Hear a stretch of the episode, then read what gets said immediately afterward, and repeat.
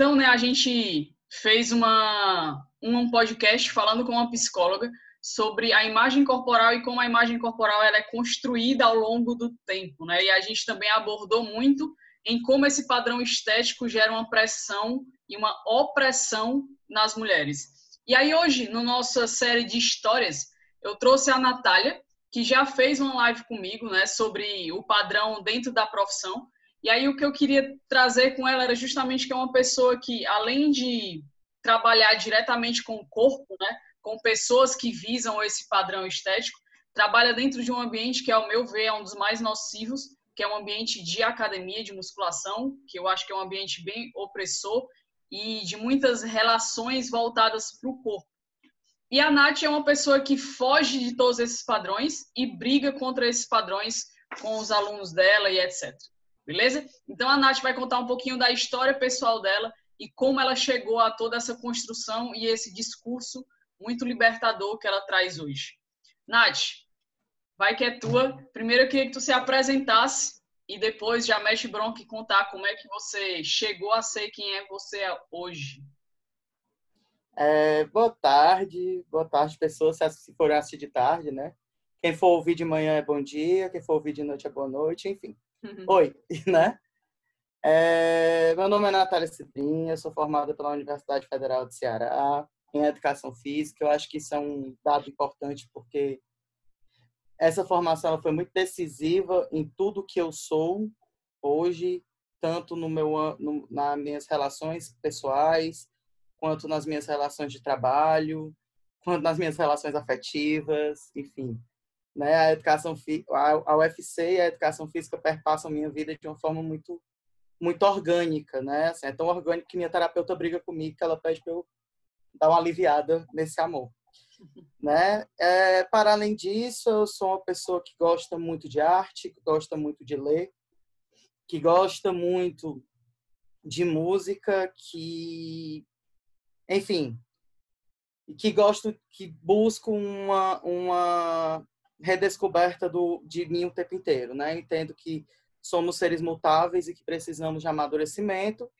E a gente, e eu estou sempre nessa busca aí, porque é, eu acredito que é importante na construção do mundo melhor, né? Assim, em 2013, o meu texto de final de ano no Facebook dizia a seguinte coisa: é, eu aprendi durante esse ano é, muito do que do mundo que eu gostaria, descobri que existe um abismo entre o mundo real e o que eu desejo, é, mas que também faz parte de mim e da minha mudança transformar esse mundo. Então é essa busca hoje constante, fora que também hoje eu sou a mãe adotiva do Mujica.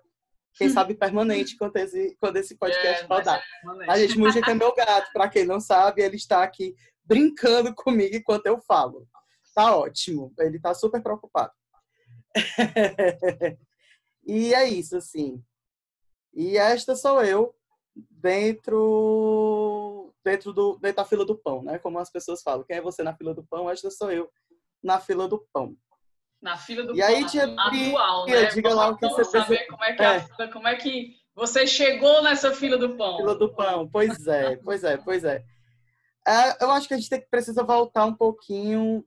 A gente volta sempre muito, na verdade, né? Somos mulheres e nossa construção ela começa do momento que a gente nasce, né? Assim, a verdade é essa. A gente constrói, a gente tem um, um, uma construção.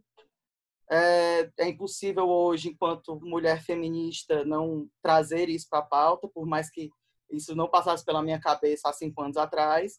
Mas a, a compreensão do que não se nasce mulher torna-se uma, né? Simone, Simoninha aí para nos ensinar desde desde, desde 1800 a, a verdade sobre a vida. E aí, assim, é, das minhas formações, só um minuto, Bia. Ah, pronto, é porque tem uma travada aqui.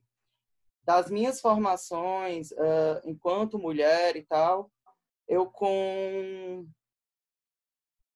seis anos de idade, eu tive uma doença que é uma doença causada por germe de cachorro, eu sempre esqueço o nome, eu sempre esqueço o nome, a minha mãe que sabe. É, mas é, é, é tipo erliquiose. de bicho, né? É, é tipo erliquiose, mas eu não vou lembrar o nome ao certo, tá? Nem adianta, eu sempre esqueço. E essa doença é, um, é, provocada por germes de cachorro, que na época eu tinha pavor, eu tinha muito medo de bicho, de cachorro principalmente. Eu tinha uma gata que ela era bem arisca, então eu não pegava nela, e aí eu tinha muito. Na época eu ainda tinha muito medo de bicho, porque eu era muito pequena. Mas eu consegui a façanha de pegar um germe de cachorro. Esse germe de cachorro entrou, entrou pelo meu nariz, pela respiração, se alojou no meu pulmão eu tive três pneumonias no mesmo ano, quase perca alfabetização. E aí ele foi no final da última pneumonia, ele foi ele entrou na minha corrente sanguínea e se alojou no meu olho. Certo? E aí quando esse esse baby estava alojado no meu olho, eu precisei fazer um tratamento em Minas e tal, porque eu ia, ia ficando cego e tudo mais. E o tratamento era com corticoide. Então, eu passei um ano e meio na base do, da medicação de corticoide. Para quem não sabe, os efeitos do corticoide na vida das pessoas, eles, ele aumenta o apetite e ele incha a pessoa, né? Ele deixa a pessoa bem inchada e tal. E aí foi nessa época que eu engordei. Eu era uma criança relativamente magra, eu era uma criança normal. Nunca fui o bebê gordinho, obesinho e tal mas com um ano e meio de corticoide na, no, no sangue, mais um ano e meio para ele ser eliminado do sangue, um ano e meio, não, mentira. Há pelo menos seis meses aí para ele ser eliminado do meu organismo. Era uma dosagem muito alta, eu tomava de manhã e de tarde, né? É, eu me tornei uma criança gorda. É, inchada e gorda. As minhas fotos de doutor do ABC, eu tô roliça, assim, ainda tô brilhosa, porque você incha, né? Aí a pele fica aquela, aquele aspecto lustroso, né? É, exatamente. E aí foi aí que começaram as disputas contra a balança, né? Assim, as disputas contra a balança, o entendimento do que era beleza. Eu tinha, eu já tinha, no final do tratamento eu já tinha oito anos. Sempre fui muito grande, então eu sempre aparecia, estava mais velha do que eu era, porque eu sempre fui muito alta para os padrões cearenses, tá, pessoas? É importante destacar isso. Né? E aí começou a minha luta. A minha, minha luta, que eu não gosto, hoje o termo é esse, mas eu não gosto mais dele. Mas começou a disputa de vamos contra a balança. Né? E aí eu a gente a mamãe por um tempo isso não foi um estresse dentro de casa de controle na verdade por muito tempo na verdade, nunca foi um controle direto da minha mãe. Ela, no máximo, conversava comigo, conversa comigo até hoje.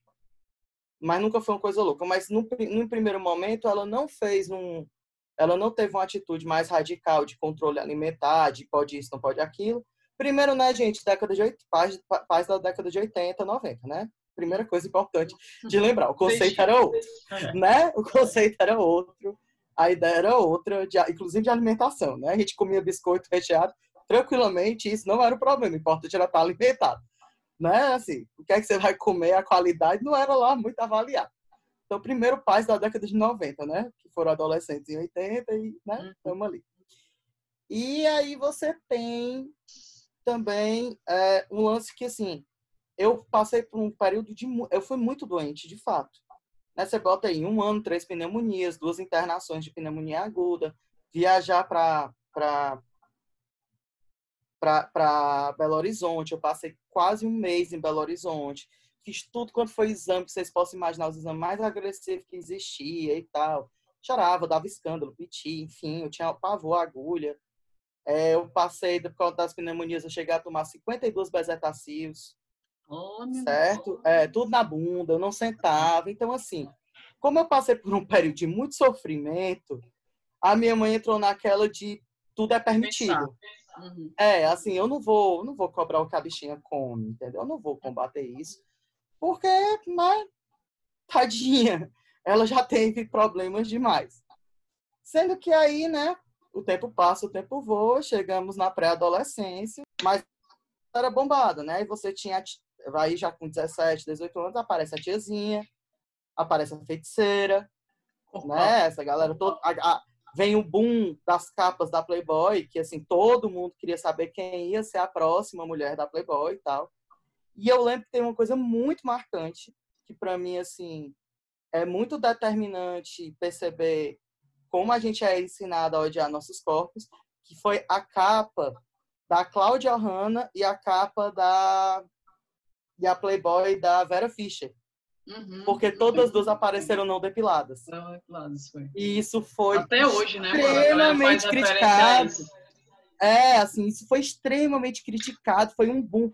Como assim a pessoa vai? E daí assim, claro que todos nós, mesmo mesmo adolescentes, menores de idade, todo mundo teve acesso a esse conteúdo. Uhum. Né? Todo mundo teve acesso a esse conteúdo, todo mundo viu. Alguém no colégio levou escondido. Enfim, todo mundo viu esses troços, entendeu? E eu lembro que era um boom, assim, como assim essas mulheres a, se atrevem a aparecer com pelo, né? E é claro que eu também, como assim, isso é muito feio e tal. E aí, hoje eu percebo quando a gente é ensinada desde muito cedo a, a, a gente se odiar, né? A gente se uhum. odeia porque não tá no padrão, a gente se odeia porque tem, a gente se odeia porque tem pelo, né, gente? É, é surreal. E aí, assim, fui crescendo nesse meio e comecei na busca pelo, pelo corpo perfeito, né?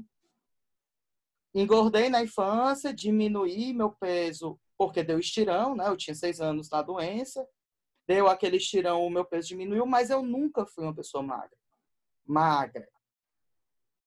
Porque eu não, ainda e a verdade é que assim, eu nunca serei. Eu demorei muito tempo para entender isso. Eu nunca serei magra. E aí, de uma certa forma, quando a feiticeira principalmente apareceu, foi meu libertador, porque assim, o corpo da feiticeira era mais redondo, né? Ele era bombado, então São aquilo virou, virou mais possibilidade, sabe? Assim, sabe quando você vai dizer, não, mas ó, a Gisele não dá, mas a feiticeira, né? As pernas dela são grossas, né? Na feiticeira dá para chegar. E assim, eu inclusive ganhei um R de disco. Foi assim que eu ganhei minha R de disco porque eu tinha 14 para 15 anos de idade, eu já amava academia, isso é verdade, assim. Eu sempre gostei de frequentar academia, eu comecei a dar aula de forró com 11 anos. Com 11 anos não, com 13. Com 11 anos eu comecei a frequentar a cenagem nadando. Eu, já, eu nadei minha infância inteira. Minha infância inteira eu fiz natação porque a mamãe queria que a gente não morresse afogado, né? Aí depois eu fui fazer balé, do balé saí pro judô, virei faixa, faixa, faixa amarela de judô. E aí com 11 anos eu disse que eu queria voltar para natação. Voltei para natação com 11 anos, lá na, aqui na Senage, uma academia que não existe mais aqui em Fortaleza. E, e foi até nessa época que eu conheci um dos meus melhores amigos, que foi meu professor, o João Júnior, para quem, se você conhece. Pode cortar isso aí. Já é, né? é um relato importante. É um relato importante, certo? Porque o Janjão, ele é um dos meus melhores amigos e uma grande referência. E eu conheci ele porque ele foi meu professor de natação nessa época. Bem novinho. É, sim, mas ele, eu, eu tinha 11 anos, ele tinha uns 18, 19, né? Por isso que eu brinco com ele que a gente, faz 22 anos que a gente se conhece, 23 já. Então, 23 anos de amizade é muito tempo. E aí, assim, a gente, eu já amava academia e tal, e já vi, vi, ia, frequentava, porque queria fazer natação e fazer aula de dança, e sempre naquela história de que eu preciso emagrecer para me encaixar no padrão vigente no momento, naquele momento de Gisele, né?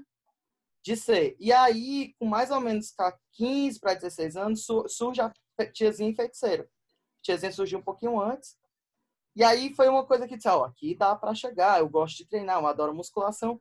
E aí eu comecei a treinar pesado na sala de musculação. Eu tinha 14, 15 anos de idade e eu fazia hack machine com 90 quilos. É, para quem não é na, da área, é importante ressaltar que assim, esse peso para um, um adolescente é absurdo, porque a gente não tem maturação muscular nem estrutura de sustentação suficiente para suportar essa, essa, essa sobrecarga. Principalmente numa máquina como o Hack Machine, que é um agachamento direcionado.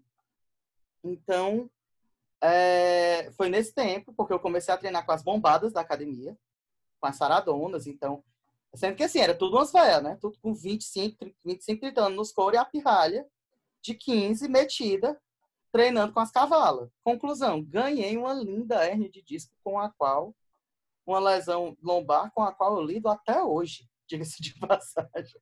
Eu preciso lidar com ela, porque, bom, adoeci, né?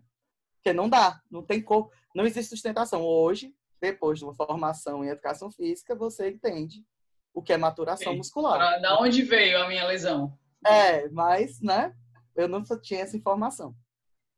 E aí eu comecei nessa busca, e por essa busca, e também com os namoradinhos, os esqueminhas e tal, sempre fui metida com gente que não valia nada, assim, eu, sabe aquele dedo podre? Pois é, então, eu tenho. Né? Escolher gente assim que não quer ovo com a vida, era eu, sempre. E aí, começa, a, a, na minha busca eterna, começa os treinos loucos, os treinos irresponsáveis e as dietas é, absurdas, né? Que eu vou lembrar muito claramente, eu fiz a dieta da proteína, eu fiz dieta low carb, eu fiz uma dieta que era a dieta dieta da maçã, não, era de uma fruta, que você só podia comer a, a tal dessa fruta que essa eu não vou lembrar porque eu não consegui durar dela nem três dias. Nossa, Mas, por exemplo, uma fruta dia... você ficar comendo era só, ah, você só comia a fruta. Você só comia a fruta. Aí eu fiz, mas assim, eu lembro, a dieta da proteína foi um marco muito grande. Eu passei três semanas nela. Que eu só comia proteína, porque eu tinha lido na Capricho que isso era uma excelente ideia.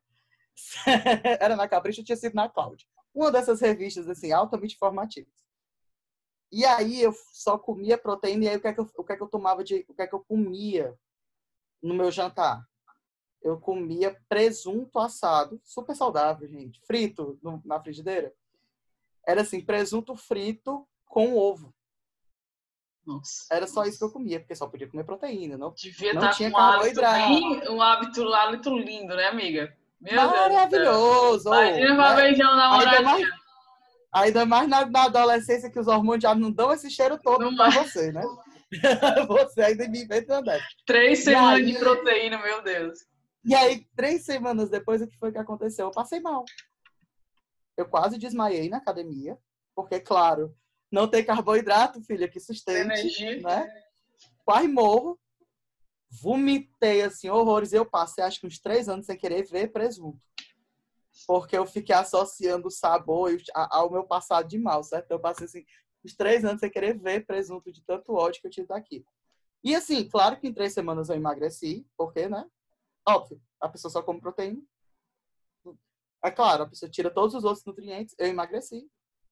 E, obviamente, com uma semana depois eu engordei tudo que eu tinha emagrecido e mais um pouquinho, né? E aí foi-se o... o... E, e, e por aí foi, assim entre ir em nutricionista. E aí, assim, eu peguei muito profissional louco. Muito profissional louco, de verdade, assim. Eu, com 19 anos, fui no endócrino que a mulher me passou uma dieta de mil calorias. Gente, eu tinha 19 anos, eu era ativa. E eu tinha 19 anos, eu tava com o metabolismo lá em cima. Lá em cima. Mas eu tava comendo mil calorias por dia. Então eu ia, comia mil calorias por dia, claro que só durava um intervalo de tempo de no máximo dois, dois três meses. Lá, já, lá eu voltava e voltava ganhando ainda uma compulsão alimentar linda, porque eu voltava comendo feito louca tudo que eu não que eu me privei e não podia comer anteriormente, né? E, e por aí foi. Entro, entro na faculdade e começa mais as buscas e tal. E foi quando com 21 anos eu fui buscar essa, essa endócrina. A essa endócrina chegou para mim e sem pedir nenhum exame. Ela não tinha me pedido, ela tinha me pedido zero exame. Eu entrei, ela olhou para mim e disse: "Você é forte candidata à cirurgia bariátrica".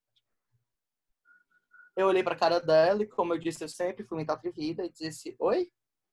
Cirurgia? Tu não, tu nem me examinou ainda, tu já tá dizendo que eu sou candidata à cirurgia?" Não, pelo seu peso. Se você já fez meus exames para saber como é que eu tô, pessoa da faculdade, né? Se achando a conhecedora, né? se achando a conhecedora, né? Tu já fez ao menos meus exames para saber se eu, tô, se eu tô doente? Aí ela disse, não, mas você, você tem três, três meses para emagrecer, do contrário, você vai. Você vai para bariátrica. Aí eu, tá bom. E aí ela me passou um remédio que naquela semana tinha saído uma matéria no Fantástico falando dos milagres desse remédio. Sibutramina. Sibutramina, né? Sibutramina. Que o, o Fantástico fez essa matéria. Meses depois fez uma matéria esculhambando, mas ele fez essa matéria bastante irresponsável. E ela passou a tal da ciclotramina. Lá fui eu tomar ciclotramina.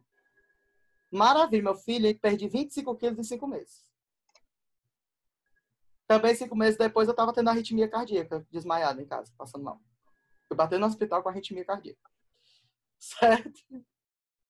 Por quê? Por causa do remédio. Ninguém sabia o que era. E quando foram atrás, não, isso aqui foi. Você tá tomando isso? Não pode. Disse, ah, mas foi a endócrino que passou. Cinco meses depois, eu, eu emagreci 25 quilos e ganhei uma arritmia cardíaca momentânea, tá? Fiquei boa depois.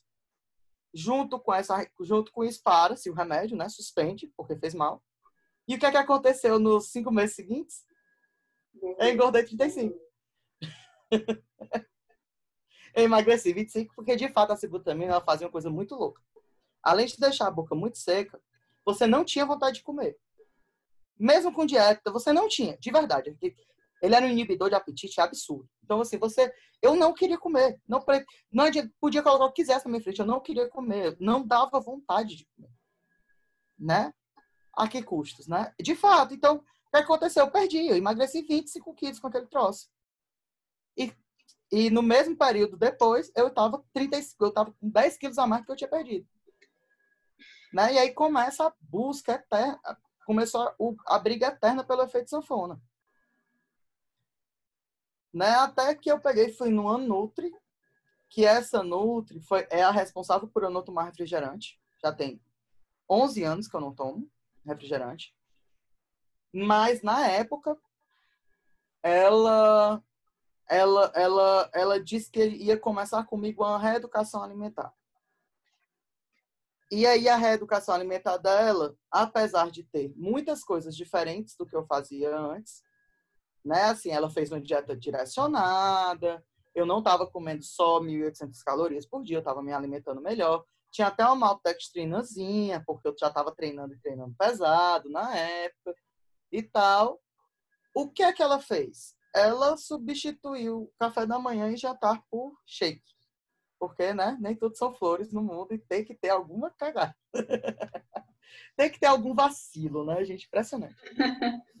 E aí eu passei, eu emagreci mais de novo 20 quilos.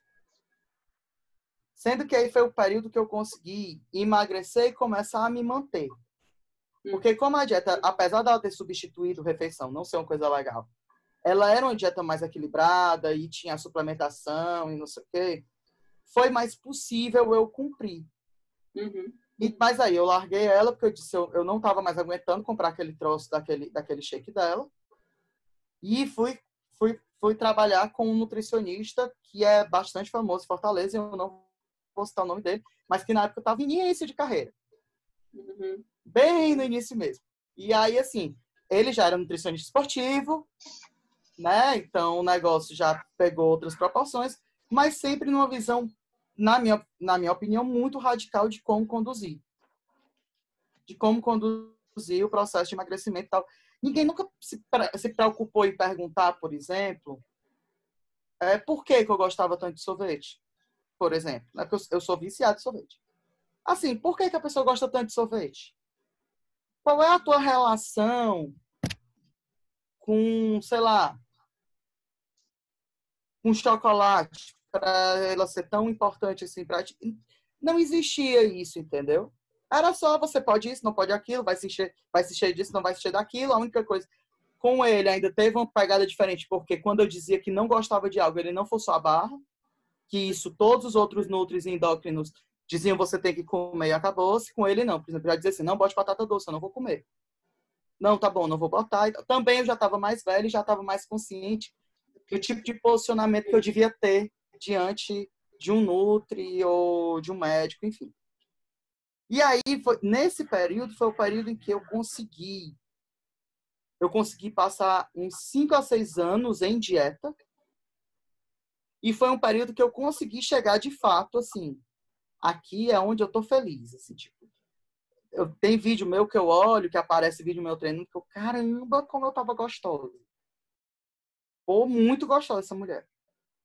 Mas é impressionante, porque eu vejo os vídeos eu consegui me manter mais ou menos, mas assim, sempre, sempre nessa, nesse movimentação restritiva ou não. Tipo, quando eu tava, ah, fui pro Nutri e tal, agora é dia de dieta. Ah, mas não, hoje é dia do lixo. E aí com ele eu sempre negociei que não era refeição, era dia. Aí hoje era dia do lixo. Aí dia do lixo era o dia, na verdade, de eu botar para fora todas as minhas compulsões, né? Aí comia feito uma louca e passava o resto da semana comendo de forma extremamente regrada. Né? E aí já e aí eu já estava trabalhando como personal, já é, já foi mais velho, já estava trabalhando como personal. Eu me formei em 2010. Eu cheguei nessa Nutri que fez eu parar de tomar refrigerante em 2009, né? E eu tô falando isso aqui que eu tô falando para você é mais ou menos 2011, 2012. Então eu fiquei 2009 até 2014 muito regrada, foi cinco anos, muito regrada de dieta, muito regradinha mesmo. Mas assim, regrada nesse nesse esquema, tipo, ah, chegou no final do ano, tô de férias, tô de férias do treino, tô de férias da dieta, eu tô de férias, então eu vou comer o que der, eu vou para eu vou para rodízio e vou comer feito louca, eu vou beber absurdamente. Aí eu lembro que teve um desses, desses finais de ano que eu tomava cerveja. Gente, eu tomava cerveja. Eu ia no mercantil e saia. E foi mesmo na época que eu entrei na lombra de provar cerveja diferente. Começar a ganhar dinheiro, né? Personal, começa a ganhar uma graninha. Ser chique, tomar cerveja especial. Começa a, é, né? Pode começar a escolher o que é que bebe e tal. Comecei a tomar vinho nessa época, eu não gostava de vinho, né? Meu histórico de vinho era era São Brás. São Brás. Né? Tá todo, com todo respeito aqui, toma São Brás, São Brás não é vinho, tá, galera? Vinho é outra coisa. Comecei a tomar vinho de verdade e tal. E aí, eu só bebi. É, é, esse intervalo Natal e Réveillon, tipo, eu só bebia e comia. Eu não treinava, porque não. E além, e tinha isso, assim. Era, era uma demarcação muito clara. Se eu tô treinando, eu tô de dieta, eu controlo a, não é que eu não bebo, mas eu controlo a bebida, eu faço se eu estou nas férias e eu vou, posso comer, eu não treino. Não tem, para que você vai treinar? Você não vai treinar. Não pode treinar. Nem que eu quisesse, nem que eu acordasse um dia, mas eu tô aqui treinando, não, mas eu tô de férias, eu não vou treinar. Eu vou para praia. Eu não vou, não pode querer treinar. Né? Então assim, a atividade física, assim como a nutrição e, e, a, e o álcool, se tornou um, uma relação inversamente proporcional. À medida que eu treinava, eu não comia e vice-versa. Mas tu sentia. Porque assim, eu, tenho, eu também tinha muito isso. E eu só entendi de onde vinha isso quando. É, tipo assim, eu vi uma relação que, na minha cabeça, eu treinar era meu trabalho. Então, se eu tava de hum. férias, se eu fosse pra academia, a galera ia dizer que eu sou louca, que eu tô trabalhando, entendeu? Porque como Sim. a gente trabalha com atividade física, fica muito limítrofe entre a parte de trabalhar e de você se exercitar porque gosta, né? Ah, e aí eu ficava nessa, eu também tinha muito isso. Mas, ah, velho, eu tô de férias do trabalho, então eu tenho que estar de férias do treino também, porque o treino é meu trabalho. Eu encarava muito o treino como meu trabalho. Não, não, e até, tem uma coisa que vai além. Nessa época era moda usar leg para sair. Existia uma moda você usava leg com mosquetão. Hum. Certo? Com umas blusonas compridas. Era moda. Meu amigo, não tinha perigo de eu comprar este troço. Porque eu não vou sair de leg, eu já trabalho de leg, eu não vou sair de leg. E aí, quando chegava nas férias, é que não tinha perigo de eu treinar, não podia, porque eu não podia nem botar uma leg, como é que eu vou treinar? Entendeu como era a loucura, assim? É, é, é, a, a, a relação direta era direto em relação a muita coisa, inclusive a, a roupa, entendeu? Tipo, uhum. não, leg, leg não é roupa, não, não é possível você usar uma leg e ficar bonito e tal, porque leg é roupa de trabalho e você não vai fazer isso, entendeu? Uhum. Só um minuto. Mãe, fecha aqui a porta, por favor. A senhora vai ligar a televisão aí, pode fazer zoada pra cá. Tu corta, tá? Isso aí, por favor. Yes. Agradeço.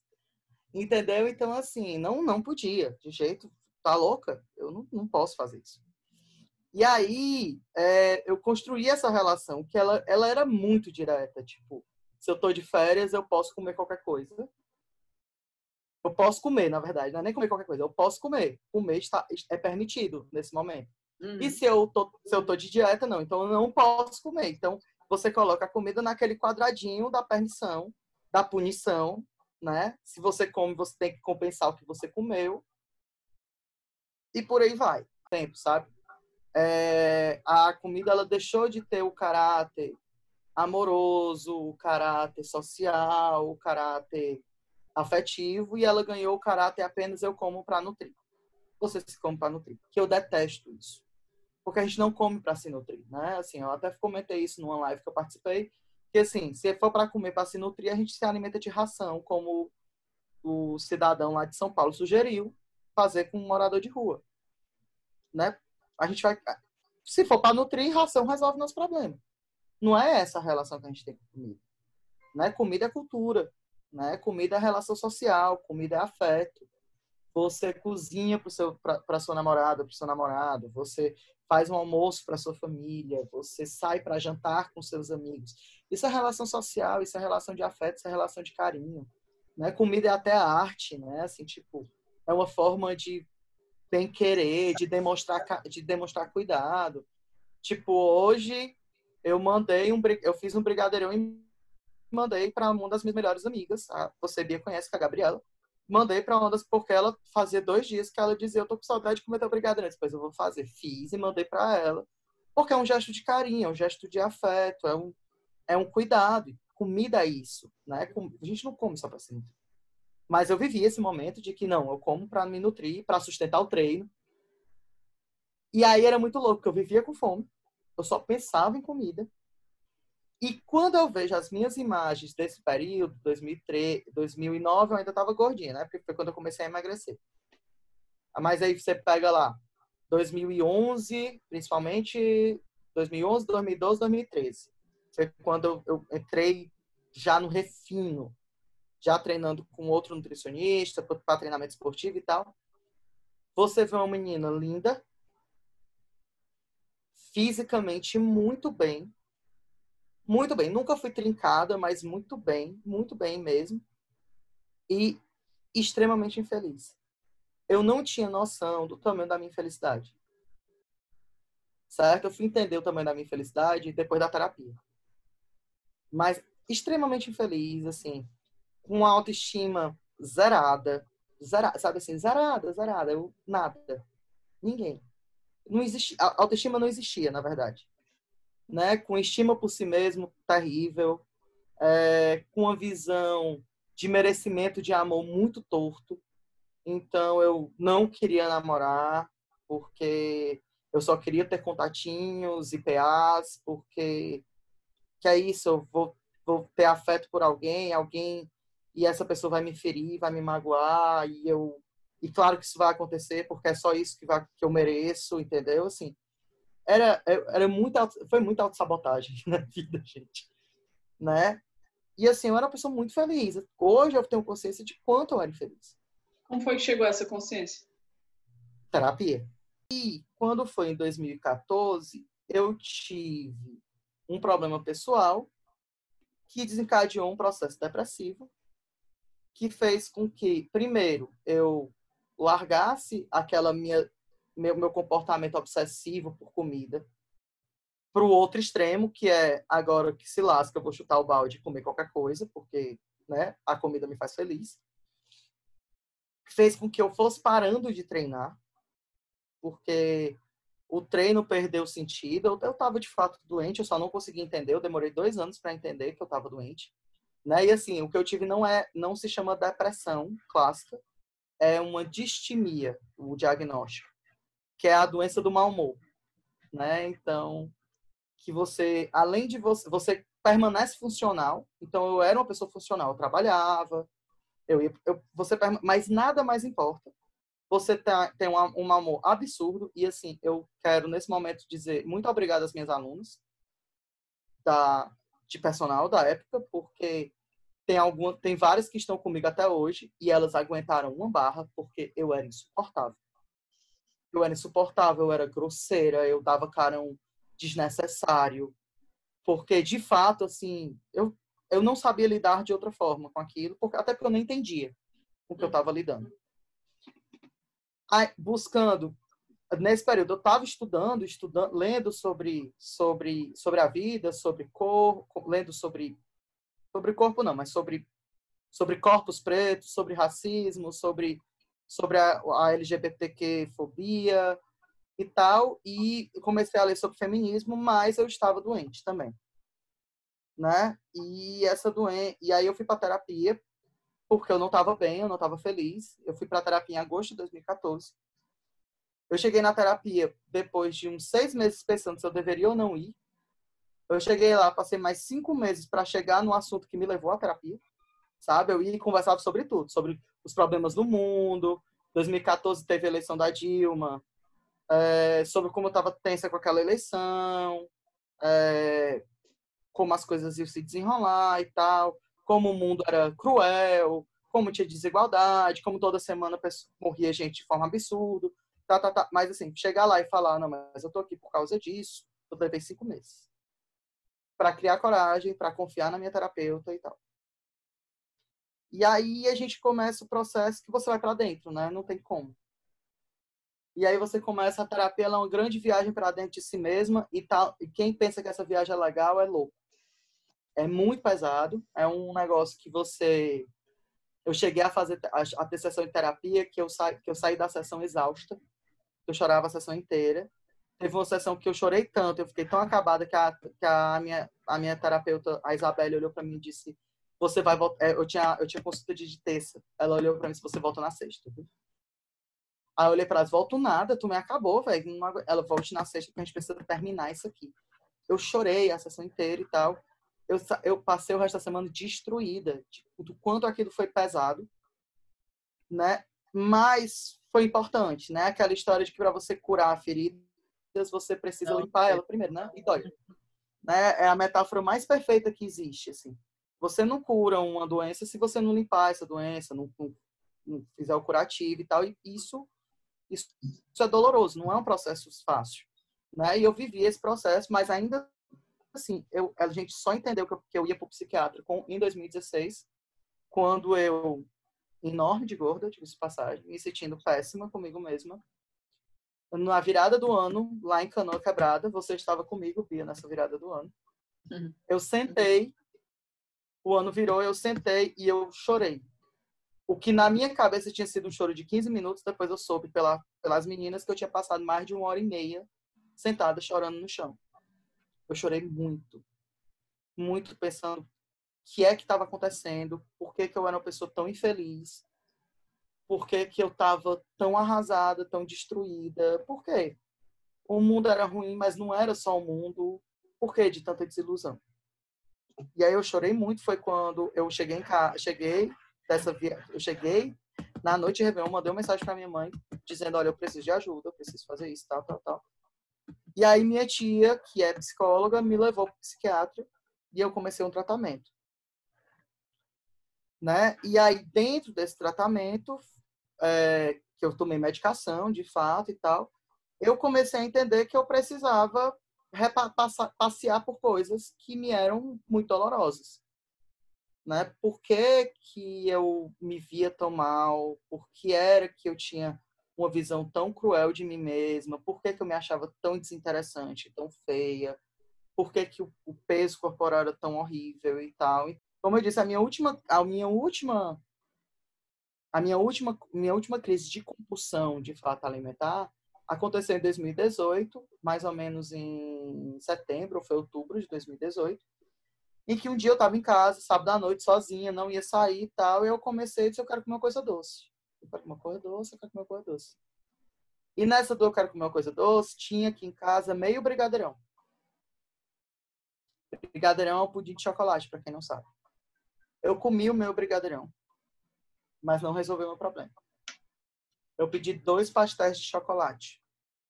Eu comi dois pastéis de chocolate. Não resolveu meu problema. Eu pedi quatro bolas de sorvete. E eu tomei as quatro bolas de sorvete e não resolveu meu problema. Caralho. É, não resolveu. Eu, eu parei de comer porque eu, de fato, já estava passando mal.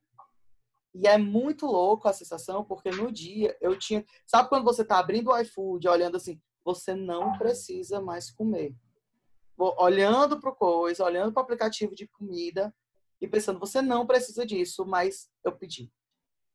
Porque Aí tem o Bernardo, que é um cara que fala muito sobre gordofobia e compulsão alimentar e tal. Que eu tenho até umas críticas a ele sobre. Eu acho que, em um certo ponto, ele romantiza um pouco a coisa, mas ele é muito bom.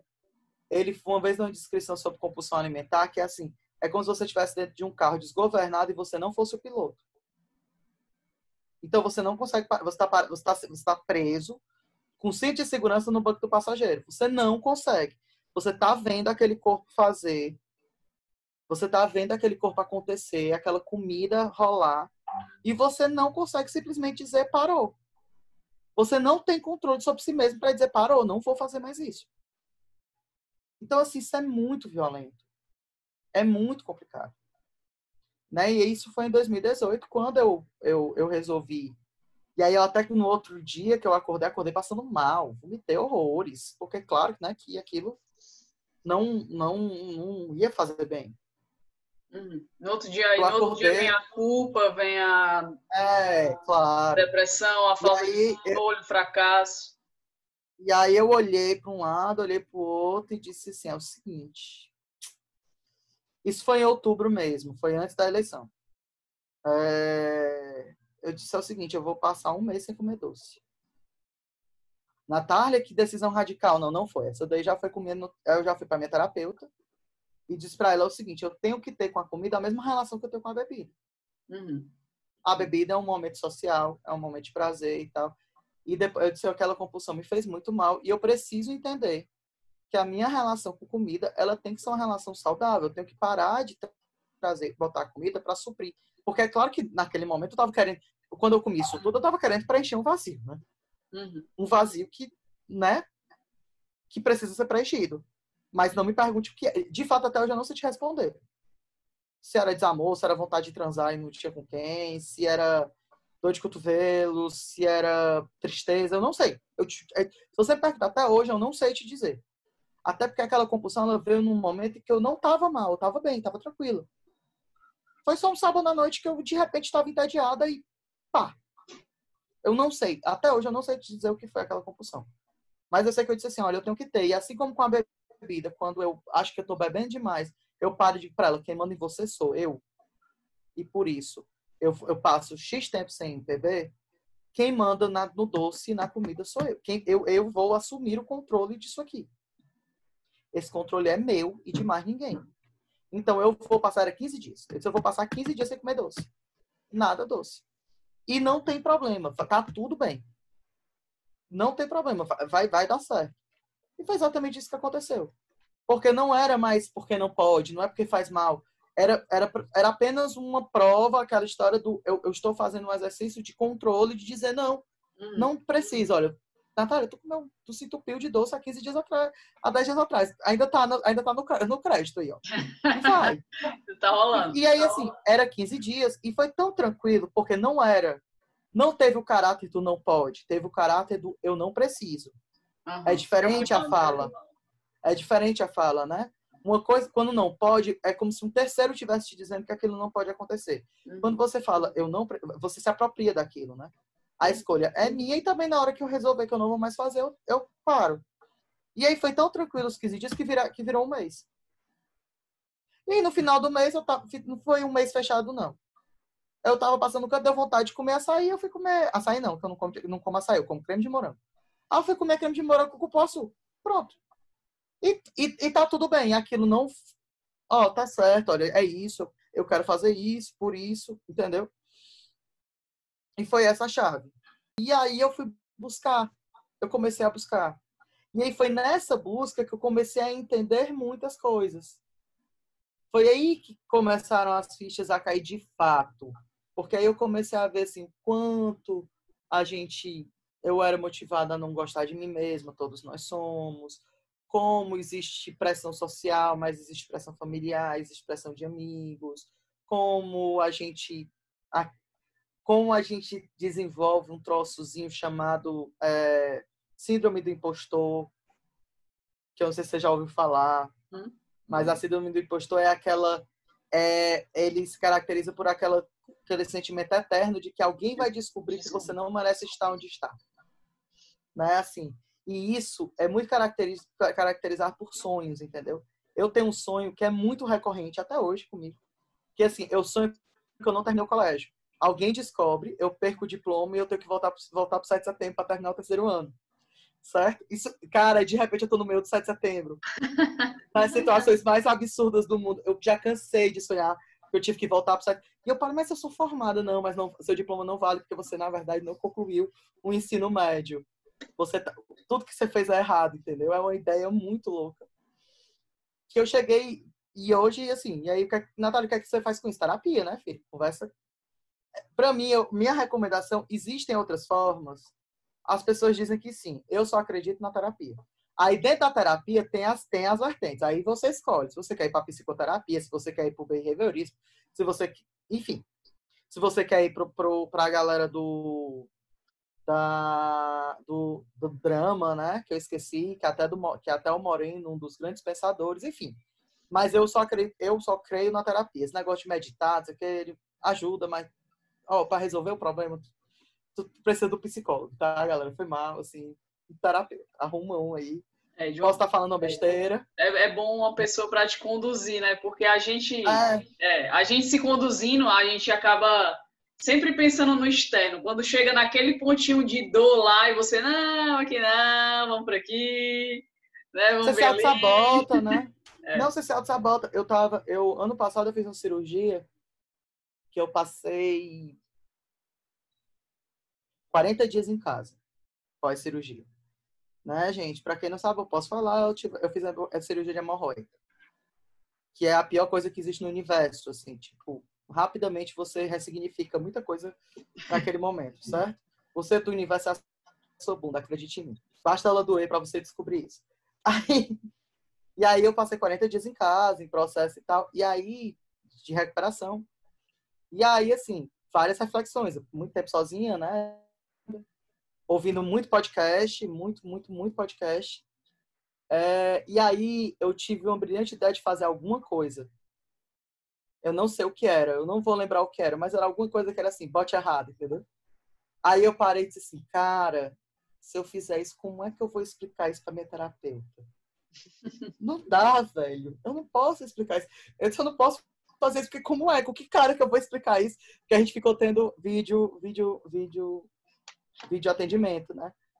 E eu fiquei, como é que eu vou explicar que eu fiz isso pra Isabela? Eu não, não tenho condições de explicar isso. Não, não, não, não dá pra fazer, não. Aí, isso já tinha acontecido outras vezes. E aí, nesse dia, veio um insight assim, mas espera, o problema não é a Isabelle. O problema é como é que eu vou explicar isso para mim. E aí foi quando eu entendi que a Isabela, ela tinha de fato virado meu espelho. Né? Assim, quando eu vou para terapia, eu vou para terapia porque aquela pessoa que está ali na frente, ela é meu espelho. Ela me devolve, porque precisa devolver, mas a questão não é como eu vou explicar para a Isabela, como eu vou explicar para mim. Qual é, como é que eu vou explicar isso? Como é que eu vou racionalizar A, B, C, é, mandar mensagem X ou Y para mim mesma. Né? Assim, como é que eu vou fazer isso? Cara, tá errado isso aqui, entendeu?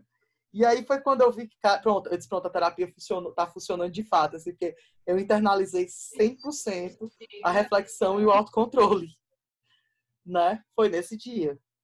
Então foi isso, assim. E aí, por conta disso, eu comecei a entender que eu sou uma pessoa que tenho muito conhecimento, que eu leio, leio muito, que eu assisto muito vídeo, enfim, que eu tenho muita base. Isso me faz ter uma percepção de mundo que eu acho que é um que eu entendo como um mundo mais justo e aí não entra no mérito qual é o, o tipo de governo que se tem assim se eu, eu não estou falando de é além né posicionamento, eu não estou falando de posicionamento econômico né? Porque quando, quando a pessoa diz que ela é de esquerda, ela não necessariamente está dizendo que ela é humanista, tá, gente? Ser de esquerda ou ser de direita é uma forma de gerir a sociedade. Ser, aí, quando você fala assim, não, porque se a pessoa é de esquerda, ela, ela é, por exemplo, antirracista. Isso não é verdade. Essa, isso não é uma relação diretamente proporcional. Não é porque eu sou de esquerda que eu sou feminista, por exemplo. A pessoa pode ser de esquerda e não ser feminista. É, a pessoa pode ser de esquerda e ser homofóbica a pessoa pode ser de esquerda e ser racista, a pessoa pode ser de esquerda e, e enfim, e uma série de coisas, porque de fato elas não, elas não se elas não são opostas, elas não são sinônimos, né? Então, mas eu não sou só de esquerda. Eu sou de esquerda porque eu acredito no tipo de, Estado X, mas eu vou além disso na, numa busca de uma melhoria de mundo. E aí eu entendi que o meu papel no mundo era fazer com que outras pessoas percebessem isso também. Que eu sou muito mais do que um profissional, eu sou muito mais do que um profissional. Eu sou professora.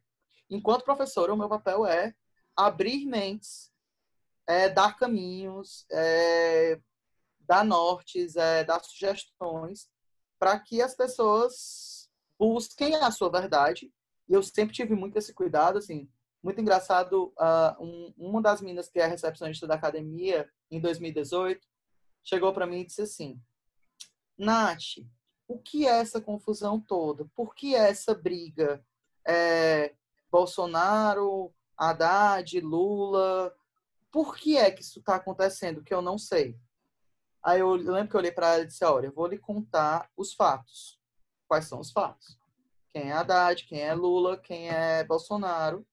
Eu disse: esses, os fatos que eu vou lhe passar, tem vídeo, tá documentado e tudo mais. Mas eu recomendo que você vá assistir, porque eu estou falando a minha opinião em cima dos fatos. A minha opinião não é para ser a sua opinião. A sua opinião tem que ser buscada. Então tá aqui, eu vou te dar. A minha opinião é essa. E aí eu falei. Eu disse, mas tá aqui, eu vou te mandar. E aí eu mandei para ela vídeo, mandei texto, mandei análise, matéria de jornal, mandei uma série de coisas e disse, pronto, leia. E aí, quando eu falo matéria de jornal, a gente foi matéria de jornal imprensa convencional, tá? Não, eu nem fui pro 247, no Portal Vermelho, porque eu não tenho paciência, nem fui pra Veja, tá? Eu fui, procurei aquela galera ali que tá no meio do caminho, entre a mídia alternativa e a mídia e a imprensa convencional, a galera que está ali no meio do caminho. E, e quando eu mando, mandei, mandei para ela assim, olha, essa galera que tem uma visão mais à esquerda, essa galera que tem uma visão mais à direita, leia, filtre e pense. Porque eu não tô aqui para dizer o que é que você tem que fazer. Eu tô aqui para fazer você pensar. E é isso que eu faço, assim, hoje.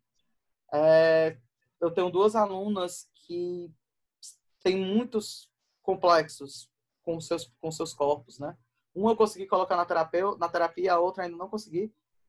E a gente conversa muito, eu troco muita ideia e é, é, é sempre trazendo essa do por que, que você acha que precisa fazer isso, por que, que você acha que precisa fazer aquilo, né? Por quê? Quais são as razões? O que é que, qual é, por que que, sei lá, por que que raspar o sovaco é tão importante para você?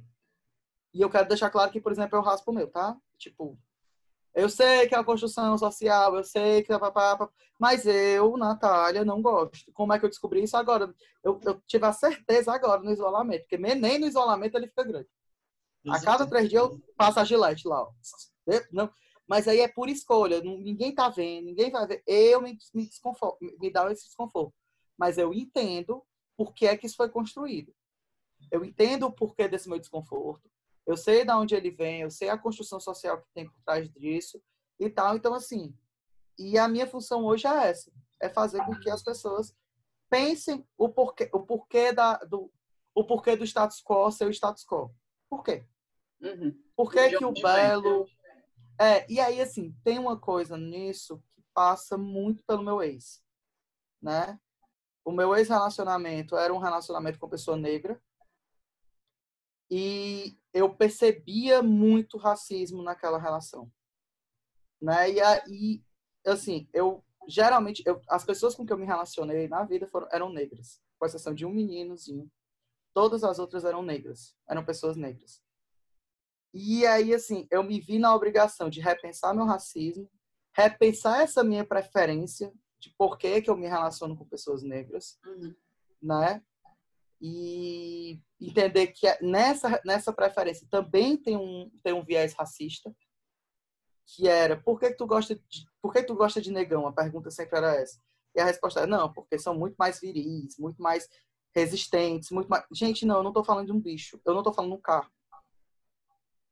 Mas é, era é, a minha preferência, ela vem dentro do estigma do corpo do homem preto, que é um homem forte, que é um homem viril, que é um homem, desculpa, de pau grande, né?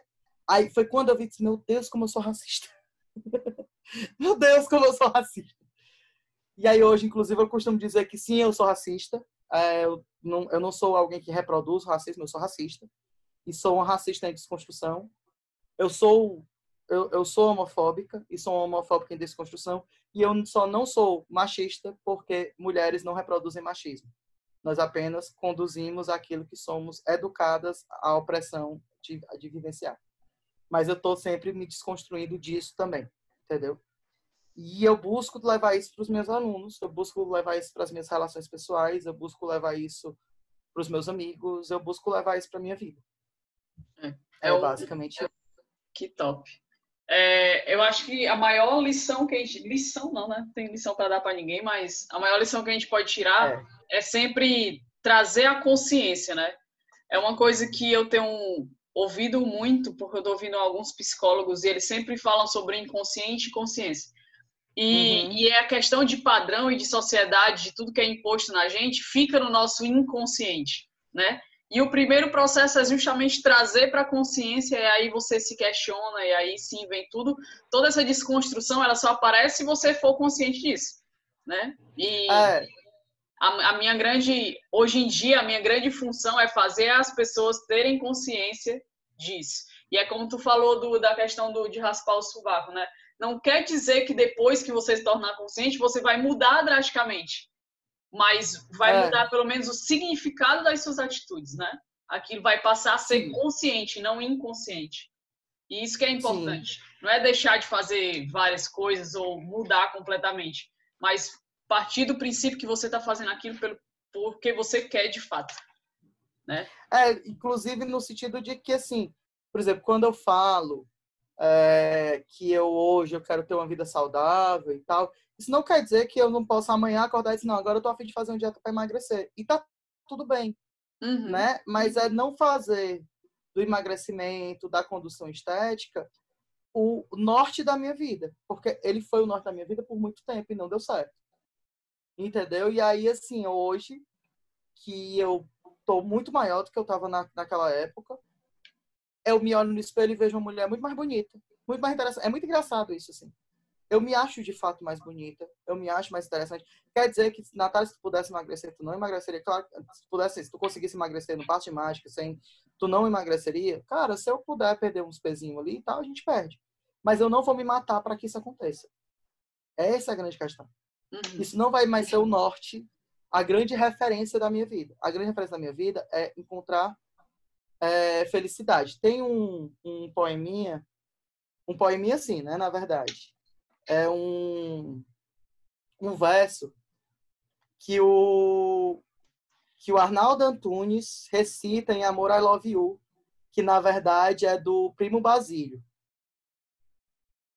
Que eu acho ele inacreditável, de belo. Porque ele fala a seguinte coisa. É, sentir um acréscimo de estima por si mesmo e parecia-lhe que entrava, enfim, numa existência superiormente interessante, onde cada hora tinha o seu encanto diferente, cada passo conduzia ao êxtase e a alma se cobria de um luxo radioso de sensações. Então, assim, o que é que isso quer dizer? Sentir um acréscimo de estima por si mesmo. No momento em que você passa a se valorizar, a se entender, a tal da autoestima começa a existir, você abre seu mundo para um mundo luxuoso de sensações. Assim, as coisas se modificam, a forma de ver o mundo acontece de outra forma. Você passa a entender que você merece A e não merece B, que você pode sim exigir C, que você pode sim querer D, entendeu? Assim, porque você passa a entender o quanto você você vale enquanto ser humano, né? Assim, você tem papel, você tem importância, você merece ser representado, você merece ser valorizado por isso, né? Então, sentiu a acréscimo de estima por si mesma e parecia que entrava, enfim, numa experiência superiormente interessante. Uhum. Né? Assim, finalmente a pessoa está se entendendo no mundo. Sabe? Eu acho isso genial, genial, genial. No dia que eu disse, caramba, velho, isso é genial. Eu cantei essa música tanto tempo sem nem sim, prestar atenção no que, ela dizia. Isso, isso é puf, perfeito. Se liga? É isso, mais ou menos. Pois, Nath, muitíssimo obrigada. É, foi muito, muita informação, né? Mas é muito, é muito, é muito bom a gente escutar as histórias das pessoas. Eu te conheço há, sei lá, entrei na faculdade em 2006. Então, foi só fazer as contas. 14 anos, mano. Nossa. É. Eu te conheço há 14 Tamo anos velho. e não sabia metade dessa história tua, né? Tamo é. velha, amiga. Velha, né? Caraca, que onda. Que onda. Mas é isso, eu te conheço há 14 anos e nem sabia dessa história e a gente, na verdade, provavelmente durante boa parte dessa história eu estava ao seu lado, né? Tipo, a gente nunca uhum. teve uma proximidade nossa de saber de todos esses detalhes, mas provavelmente boa parte disso eu estava presente, né? E, e é bem louco saber disso. Mas Sim. eu agradeço muito a sua disponibilidade, agradeço muito o seu discurso atual, que eu venho acompanhando e acho muito, muito, muito interessante. E é muito bom ver pessoas tão próximas a mim com esse discurso, né? Que é um, um discurso, na real, que eu estou começando a entender agora, né? Tipo, acho que se esse teu viés político e etc, e tudo isso veio repensando há muito tempo, na real eu estou começando a entrar nisso agora, a entender sobre tudo isso agora, e já ter tantas pessoas que eu admiro, né, com esse discurso, é bem interessante de acompanhar e de ver e de me informar através de você, na real, né? A nossa live já foi muito esclarecedora para mim, agora essa história mais ainda. E eu espero que seja também esclarecedora para outras tantas pessoas, que esse é o nosso intuito, né? Gerar perguntas e questionamentos nas pessoas para que elas se libertem por si só. A gente não pode libertar ninguém. A gente só pode, né, gerar questionamentos. E aí esses questionamentos vão gerar essas libertações, mas cada um vai no seu ritmo. Então, muitíssimo obrigada e é vamos fazer mais coisas juntas e espero Estamos você aqui juntos. no podcast mais vezes, pode ter certeza. Pô, Bia, eu que agradeço, agradeço muito, de verdade. Foi uma experiência incrível. É, você não sabe, mas eu tinha um sonho de fazer um podcast. certo? Eu sou fã de podcast, eu sou viciado em podcast. E o meu sonho faz até que eu disse, eu devia fazer um podcast, ó, cara, porque é muito legal o podcast. Muito mais do que Instagram, gente, é muito mais divertido isso. Então você está realizando participar de um podcast, estou me sentindo o máximo para participar de um podcast. O podcast que a Joana Maranhão participou. É super estranho, é super estranho escutar a própria voz, viu? Vou logo avisando. É Gente, eu acredito que seja super estranho.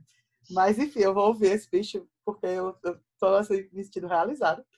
Tá? E aí eu queria muito agradecer e dizer que existe. Eu sou uma pessoa muito da música, né? Eu gosto muito de música, muito de poesia, muito de leitura. E aí tu até pediu para dizer o título do, do uhum. da, da trajetória e eu coloquei Sempre em Busca de Perder o Medo da Tempestade, porque existe uma frase que, eu, que, nor, que norteia a minha vida hoje, que eu e é, e é uma busca porque eu sou muito medrosa em muitas coisas, eu não acredito muito em mim muitas vezes, assim, por incrível que pareça. Tô melhorando, mas, né, enfim, não tô lá. E é uma frase da, uma música da, da Zélia Dunca, que, fala, que o nome da música é Distração, e termina dizendo assim: é, se você não se distrai, não descobre uma nova trilha, não dá um passeio, não ri de você mesmo, a vida fica mais dura, o tempo passa doendo. E qualquer trovão mete medo se você está sempre temendo a fúria da tempestade. Então, assim, isso vai virar uma, vai virar uma tatuagem ainda, certo? Qualquer trovão mete medo se você está sempre temendo a fúria da tempestade. Isso vai virar uma frase. Vai virar uma tatuagem ainda. Que até isso é medo, sabe? Fazer a tatuagem, que dói. Mas dói acho que vamos chegar lá. Então, muito, muito, muito obrigada. Fico muito feliz. Espero ter contribuído e valeu mesmo. Beijo. Qual a sua relação com seu corpo? Você o ama e cuida ou só destila palavras e atitudes de raiva? No episódio de hoje, conhecemos a história de Natália Cidrim, profissional de educação física, feminista e, como ela mesma se descreveu, bem irreverente. A Nath revela pra gente como foi a sua luta contra a balança desde os 8 anos de idade. Como o medo, o sofrimento e a sociedade cruel interferiram diretamente na sua relação consigo mesmo e com o seu corpo e ainda a importância da terapia e da informação para o autoconhecimento e a consequente melhora das nossas relações. Vem com a gente se deliciar com essa história única e com aspectos bem recorrentes do nosso país.